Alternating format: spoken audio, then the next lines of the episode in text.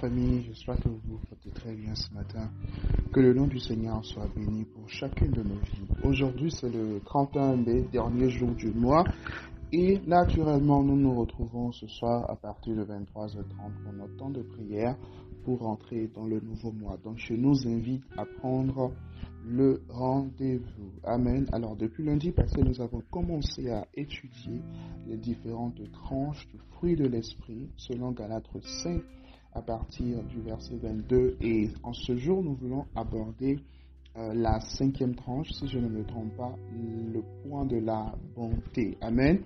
Le point de la bonté. Vous savez, être un homme bon, c'est être quelqu'un qui cherche à ne pas vouloir blesser les autres ou à leur causer de la douleur. Être bon, c'est chercher à ne pas euh, blesser les autres, à ne pas leur causer de la douleur. C'est ça être bon, c'est ça être un homme bon, c'est ça être une femme de bonté. Et vous savez, euh, dans ce monde régi par la méchanceté, régi par les trahisons, régi par, euh, euh, par beaucoup de choses. Hein. Vous savez, aujourd'hui, euh, tu es fidèle avec quelqu'un, mais la personne est infidèle avec toi.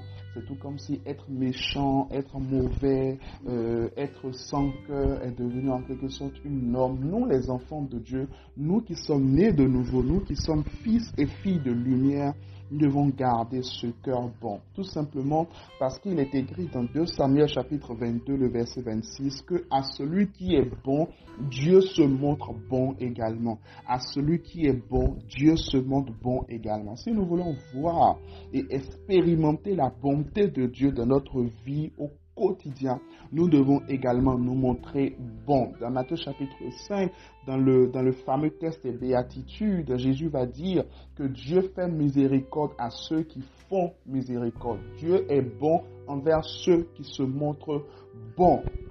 Donc à partir d'aujourd'hui, cultive la bonté autour de toi parce que oui, il arrivera forcément un temps dans la vie, un moment dans la vie où tu auras besoin qu'on soit bon envers toi, où tu auras besoin qu'on soit miséricordieux envers toi, tu auras besoin qu'on soit compatissant envers toi. Alors déjà aujourd'hui, il faut que tu sèmes la bonté pour pouvoir la récolter demain. Et, et même si tu n'as pas encore semé la bonté et que tu te retrouves en fait en face d'une situation où tu dois manifester la bonté, souviens-toi également qu'à un moment de ta vie, tu as eu besoin qu'on soit bon avec toi. À un moment donné de ta vie, tu as eu besoin qu'on soit miséricordieux avec toi. Souviens-toi de combien Dieu a manifesté sa bonté. Il dit à celui qui est bon, Dieu se montre bon également. L'autre point important, euh, euh Colossiens 3, verset 23, l'apôtre Paul va nous recommander à faire ce que nous faisons, d'accord, non pas pour les hommes, mais pour le Seigneur. Alors quelqu'un va me demander,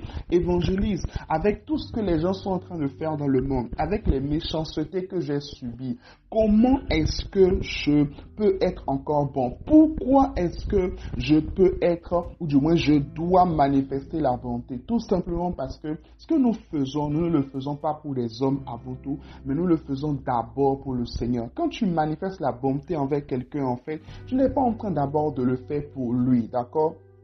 Tu es en train de le faire pour le Seigneur. Donc décide en fait, ou du moins garde la conscience de ce que tout ce que tu fais, tu le fais pour le Seigneur. Garde la conscience de ce que tout ce que tu le fais, tu ne le fais pas pour des hommes, mais tu le fais pour le Seigneur. Donc tu ne vas pas être méchant, tu ne vas pas être euh, hypocrite, tu vas pas être mauvais envers les gens. Pourquoi? Parce que tu reconnais, tu discernes que ce que tu le fais, tu ne le fais pas d'abord pour les hommes, mais tu le fais pour le Seigneur. Quelqu'un t'a fait du mal, fais du bien en retour. Quelqu'un t'a trahi, toi demeure fidèle. Pourquoi? Parce que ce n'est pas d'abord pour lui que tu le fais, mais tu le fais d'abord pour le Seigneur. Alléluia. Tu le fais d'abord par motif de conscience devant le Seigneur. Parce que tu reconnais, tu le sais, qu'un jour viendra, oui, où tu te présenteras devant le tribunal divin, devant le trône de Dieu et tu rendras compte en fait de tes œuvres. Tu ne rendras pas compte à la personne à qui tu es en train de faire la chose,